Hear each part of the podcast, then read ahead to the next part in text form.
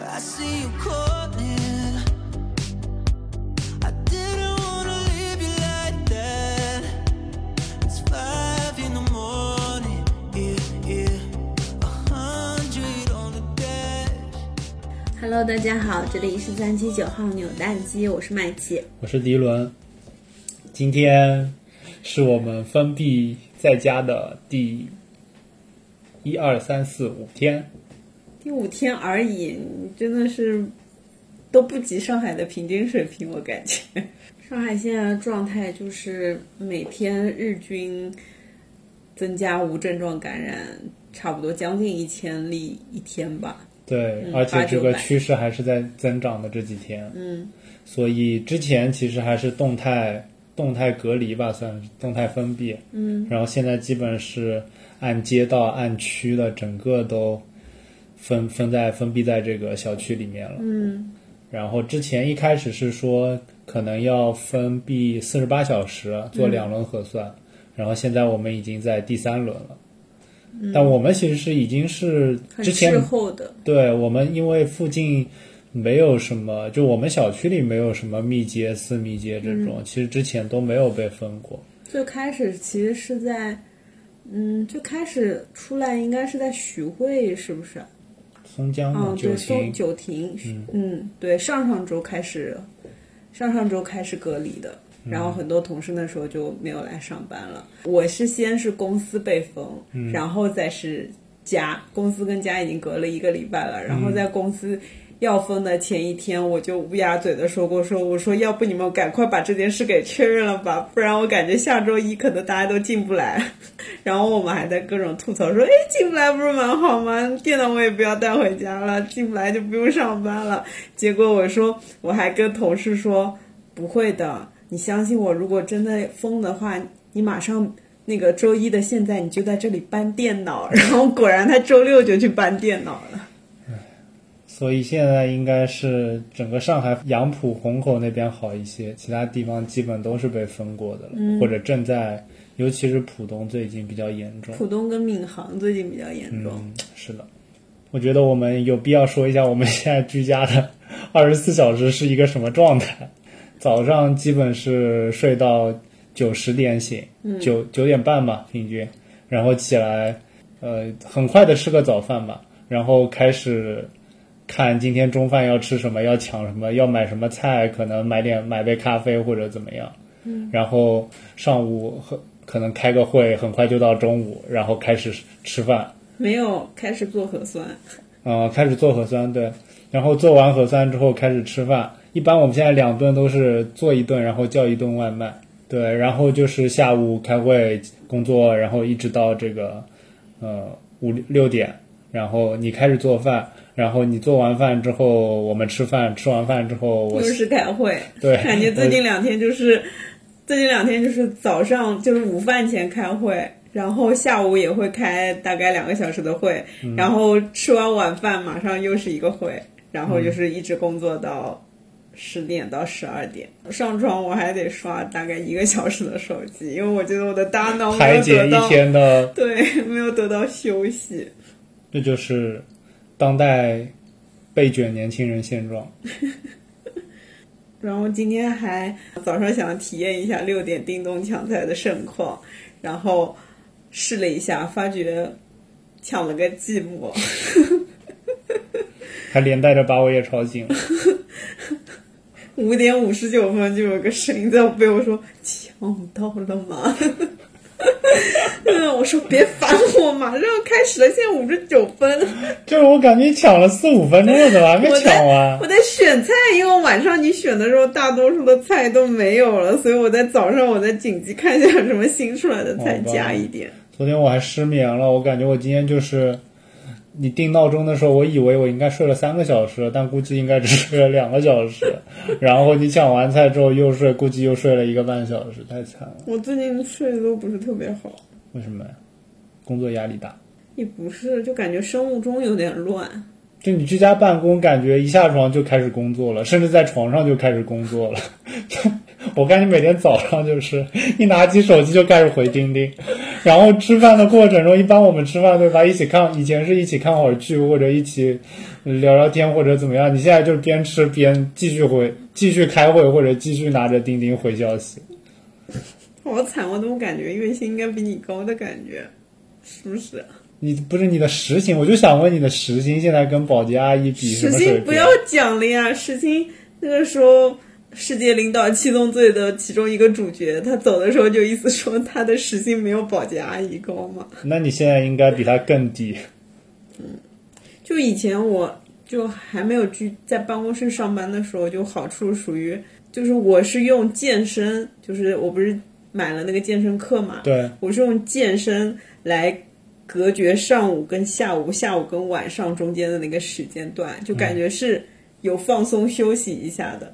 现在就感觉就是中间那个隔绝的时间段不是在不是在那个开会，开会，就是在那个准备资料。然后中间，而且你你你，就是你昨天不是还说我那个吗？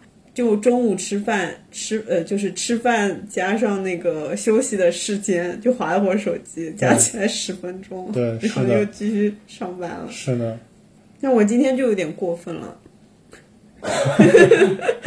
你这一根弦已经绷到要断掉了。对啊，就是太累了。我现在主要的问题，其实还没有人能帮我嘛。嗯，所以你这最这几天在家里的感受是什么？就是本来你你知道我们公司上班已经挺卷了，就是卷到周中大家基本上都十一点左右才下班，然后现在大家的吐槽就是，就是居家办公感觉比在上班在公就在公司上班更卷了，然后大家天天所有的会都是八九点、十十一点都可以继续约着开，而且是二十四小时，只要有人 call 你约会，大家都说嗯，我就在电脑前面，可以的。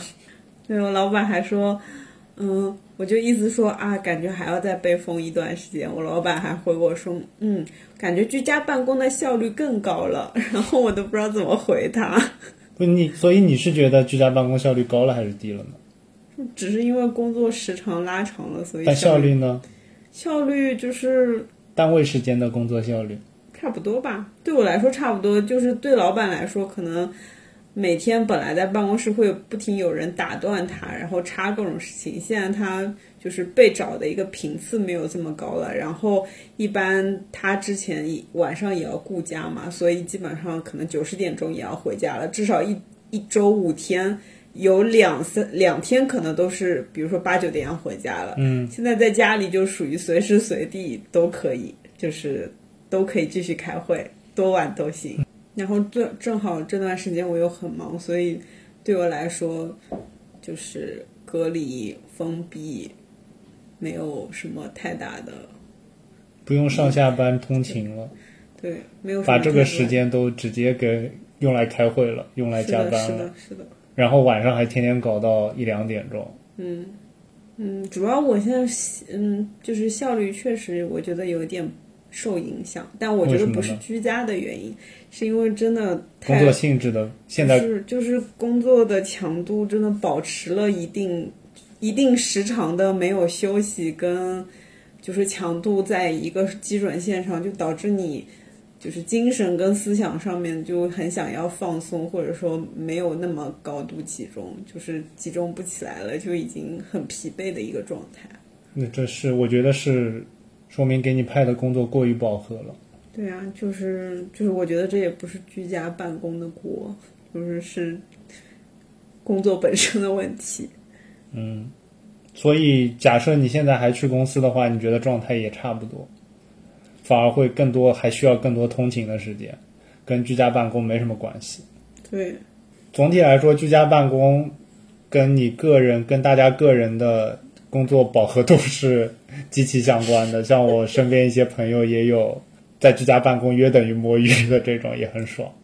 像我平时也是，就是相对来说我自己安排工作可以弹性一点嘛，但是比较饱和的时候，就也基本上是一天到晚。然后，但是如果不想搞得太饱和的话，也可以稍微轻松一点。就居家办公整体来说，我觉得还是跟你自己工作强度相关。嗯，因为我觉得对你来说，居家办公对工作强度没有什么影响，主要还是因为你的工作性质是属于更多的独立性的，而不是团队协作性的。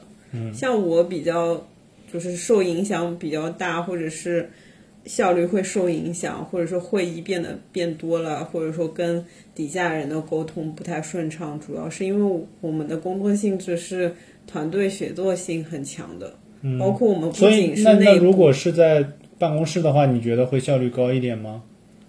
办公室的话，受限于大家都需要很很大的协作，就老板的精力会被分散，所以被派到的任务其实不会有这么饱和。但现在，现在老板运转的更高速了，导致你被派的任务更多了。对我感觉是有点这样，因为因为老板属于他现在只要线上跟大家对齐一些事情嘛，那可能不像线下开会的时候，他会被拉去开别的会啊，或者他他会觉得，哎，我也不知道怎么说，就他可能现在在家里，他那个能放松的时间段还变多了，比如说呃小朋友边开会边抱抱女儿。对，然后比如说小朋友说要出去晃一圈，小区里晃一圈，就是他的那个强度就没有他在办公室听一公室。听，然后也可以带着女儿下去晃一圈。对啊，他就感觉他会没有在办公室那种压力这么大。资本家和被资本家奴役的打工人。所以其实我们前面也说了，虽然我们是好像居家办公这两天整体压强度非常大，但是从效率上来说呢，没有说效率明显降低或者效率明显提高，就至少总体对我们自己而言，嗯嗯，但是你觉得对你的其他同事而言呢？大家差不多吧，可能对小朋友来说是变得更好摸鱼了，因为你管不到他了，对，一个是我管不到，二个是就我开始是很纠结，想要管到他们，嗯，唉，然后我就发觉，你要管住他们，你自己还要花费很多精力，就是你自己都不能完成你自己要干的事情，你还得。你还得每天很生气，他他到底做完了没有？做到什么进度？怎么这么做这么长时间做了个这个屁东西？嗯，后来我已经 relax 了，我想说，嗯，不重要，老板只盯我的东西有没有做好，他们反正也帮不了我什么，也不可能靠这两三个星期的居家办公要人家能有多多质的一个能力的飞跃。然后我想说，嗯，那就让他们休息一会儿吧。什么意思啊？他们难道不用做东西了吗？就我就布置给他们，基本上我不怎么要批阅，或者是我没那么 care 的一些事情，或者不怎么紧急的一些事情，让他们有事情可以忙，但是不要一直来烦我。对啊，不然就是你你你布置给他们那些东西，你自己又很希望他是有一个很好的一个交付的，但是本身他可能在办公室去完成这个面对面你跟他交流，他就已经对他来说就是有一个挑战的一个任务了。嗯，然后现在现在这种居家办公的情景下，他更加不可能完成了。如果他要完成同样的一个成状嗯结果，你可能还要花费。一点五倍到两倍的精力跟他说应该是怎么样子的，要跟他对齐。那我没有这么大的精力可以做这个事情嘛，所以我就想通了。嗯嗯，所以我的意思是，小朋友可能确实会比在公司上班轻松呀。嗯，因为我也不怎么管他们了，然后他们就是他们其实做的很多事情，我也不会给到一个特别呃激进的一个反馈啊，或者是让他们一直对啊改改改改改。嗯，现在就就心态可能挺平静的吧。嗯，但是跟你比如说同样算中层的同事和领导呢，大家都一样呀。就都很积血。嗯，主要最近抓我抓的比较紧吧，所以我显得更痛苦一些。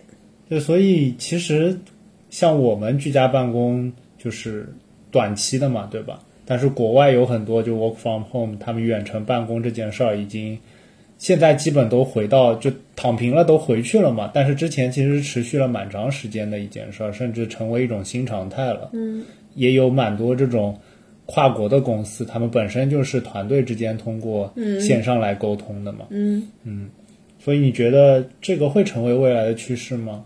对我们行业肯定不是啊。我觉得这个装、服装零售行业，对，我觉得这个远程办公是，就是我还是就是两点吧，就一个我觉得是比较存在于。它是做一些服务性质的咨询啊，或者是做一些无形的产品啊，比如说软件啊，或者像你这种就是另一种类型，就属于它不属于团队协作很很强的一种工作，嗯可能是比较适应远程或者是居家办公的。嗯嗯，他可能更独立性，他自自己能把握，他不需要太多的和人沟通。其实挺需要的。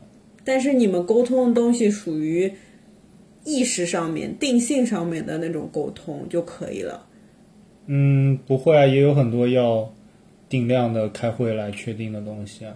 嗯但我反正我们的困难就属于我们很多工作需要实物去对齐，嗯就是现在这个就属于没没法有这个条件嘛。如果在居家的情况下，嗯嗯嗯，然后还有的话就是说，我们的我们需要协作性很强，我们可能开发一款衣服，我们需要各个部门都要输出意见啊，或者在一起互动。嗯，那这种情况就属于，如果你们都分散在各地的话，其实效率是很低的。嗯。但你觉得这是不是只是说现在的工具还没有提供到一个很好的环境？没有啊，因为你知道，就是像像国外像那个 Meta，就是 Facebook，嗯，然后还有像那个微软，嗯，他们都不是之前新推出了这种叫虚拟会议室嘛，嗯嗯，但很初级的一个产品了，就是你可以有一个虚拟的形象，然后假装在一个空间里大家一起开会这样。嗯，然后它也同时会提供一些白板的产品，嗯，像直接在白板上面大家就做一些计划呀，或者说脑报啊，或者说一些讨论沟通。嗯，然后还会有一些就是可以帮你就是呃，比如说整理会议啊，自动转化会议内容啊，然后大家来对齐进度，就是包括就是一些项目协同的一些就是项目进度的一些对齐的一些工具。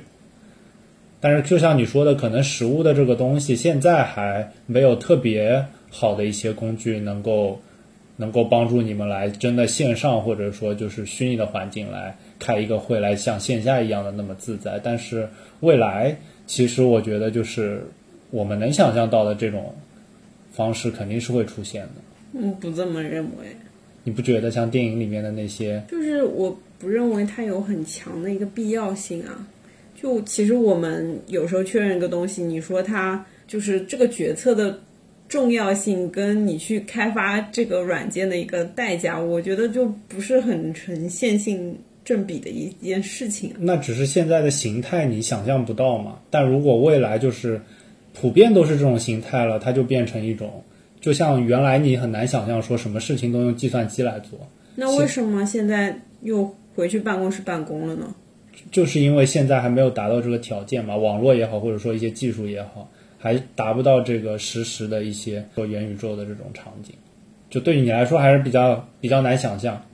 我觉得嗯就是未来技术再怎么发展，也不可能发展到人跟人是可以就不需要见面就达成很多事情或做很多事情的。嗯，你很多虚拟现实的东西，它现在的方向都是为了增强现实嘛。嗯嗯就没就跟就跟我们看那个叫什么来着，什么玩家时空玩家再前面一步，就是有那个是闪灵那个对对对对，是的，反正就是那部电影了。就其实大家相当于就整个生活在另一个空间里面，然后沟通交流也是。而且我觉得像你说的，就是有一些一定是现在你觉得要见面才解决的问题，因为这个是我们当下这个环境里面让你感觉更安全或者更靠谱的一种。大家的沟通方式和达成共识的方式，但是未来如果整个环境就是发生一个比较大的变化的话，就是大家到时候的这个工作方式，可能就是通过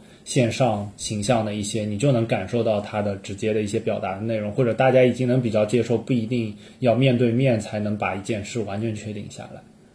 嗯那我觉得这个可能也不建立在居家办公这个场景，只不过可能能顺带解决居就。是远程办公了，对啊，就是我觉得它建立的一个前提不是说因为远程办公而设立的，可能是因为未来的整个，嗯，可能不单一是工作啊，可能是其他什么见面啊，或者是一种新的那个社交形式啊，就不是是单一的，为了是的，是远。程办公这件事情。很有可能就像你说的，它是先从其他的场景先做起来之后，然后再应用到办公啊或者更多的场景。很有可能还是像我们现在看到的游戏的场景可能会先起来。嗯，而且就像不同行业，比如说一些利润率高的行业，对吧？或者说他们本身就是需要这种跨国际的，他们会先应用这种方式。然后像像服装这种低毛利的，或者说更需要实物场景的，它就是会天然对这种更更更接受度更低嘛。嗯嗯除非它真的变得很普遍，或者说很低成本。那你觉得居家办公这件事情跟人有关系吗？就是不是所有人都适合居家办公？除了刚刚说的职级的问题、团队协作的问题，跟人自身会有关系吗？当然有关系啊。嗯，你看那个摸鱼的人跟不摸鱼的人，你觉得没有关系吗？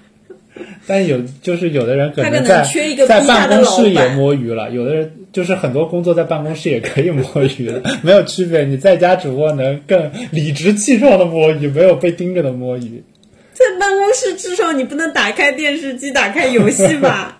在家里谁管你啊？而且还有隐身功能，你说是啊不是？，对啊，所以跟人的就是自觉性、自驱性其实是很很重要的。对啊，我们还算好的，就是，嗯，之前的那些老妈一听说居家办公，就是都在朋友圈里发那个。就现在每天也都有，就是每天早上起来了还要排队核酸，还要买菜，然后还要把娃叫起对，来，带娃，还得让娃那个写一课一练，然后逼他上课，然后看到他在家里面搞青年 C 就 火都大了。对，还我要 办公室里也有。我们已经属于外界干扰因素相对来说小一点的，但我觉得我们俩效率低的还有一点是因为我们的房间实在是有点少。嗯，对，如果我们一一起在开会，或者你在开会，我在办公的话，稍微会有一点受影响。对，那就赚钱，赚钱买大房子喽。赚钱当老板，打电话给员工让他干活。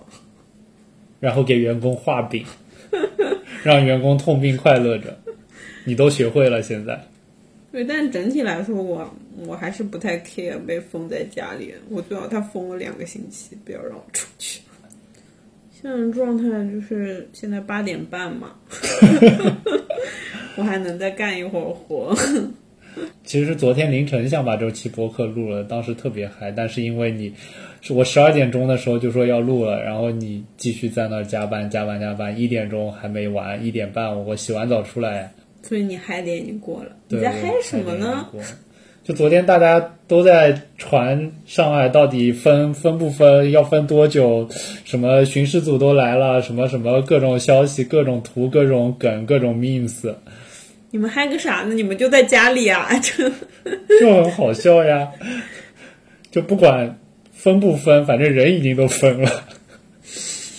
那我们来预测一下，这波还需要再封几天有有人已经放出来了，啊？对啊谁放出来了？我身边的有你说人已经虹口放出来了，杨浦啊？都对啊，那个呃，虹桥的没有虹桥那吧边也有啊，进浦东的没有吧？浦东，浦东应该没有。好吧，但我觉得我们应该只就是小区里如果没有阳性的话，应该就是这一轮结束了就放出来了，这样的，嗯，不会再吃几天了。不会了，不然这个大家生活啊、工作啊都没办法搞了。所以如果让你继续居家办公，你是挺 OK 的。对啊，而且我感觉我至少这周就算放出来，我也不会去办公室办公。嗯，因为我老板也不会去。我老板说他只打了一针疫苗，他有点害怕。我跟他说我一针都没打。好吧，那再聊一下，就我们这个播客是什么情况？什么情况？我都没想到这一期还要聊这个东西。嗯，你检讨一下嘛，检讨什么？检讨一下，你这我播客是什们多久？没录了？快两个个月了，两个月。嗯，二月底录的嘛，天呐，哦，一一一个多月，一个多月，对，我不知道，我你不知道什，么？你不知道，检讨什么？检讨什么啊？就是周更播客变成了月更播客了。再过几天都不止月更了。好吧，那那你快点编辑一下这一集吧，好吗？然后呢，下一下一集呢，就就是四月见了，是吧？反正你的播客也没人关注嘛，没关系的。我我的播客不是你的播客吗？你不是说要做个升级吗？是要做呀，很关键。但你现在天天搞到十二点一点，那你也给我画张饼嘛？我给你画什么饼啊？我给你画饼，就我们这个播客一升级完啊，马上就收听率，这个收听人数、订阅人数一下超过一千了。你有兴趣吗？你自己好好组织一下语言，怎么让人就是呃又痛苦又开心的接受你画的这个饼？说明我还没有资本家的这副嘴脸。不，你可能只是没有资本家的资本而已。好，那你去剪吧，好吗？那到底要不要讲后面播客的计划嘛？你 Q 到了，你 又不讲。我只是提醒一下你，这个要思考一下。那我提醒一下你，这个需要你。我已经跟你说了，给我画张好看的饼。我不想画饼，我又不是老板，我还给你画饼。我们是 partner，谁是大股东啊？我们是合伙人，谁是联合创始人？谁是首席创始人？五十五十，打起来了。打起来就散伙了呀。你不是说哪天散伙了的话，这个播客还是你要领走的吗？所以我根本就没动力做这件事。我做了又如何呢？散伙了，到时候上面也没有我的名字。嗯，加上你的名字，写在第二个。现在不就是这样吗？然后你加班吧，赶紧。今天希望我们十一点半能睡觉，好吗？嗯，我说了，我昨天只睡了三个半小时，可能。那这一期就这样吧。嗯，麦吉去加班了，拜拜。拜拜。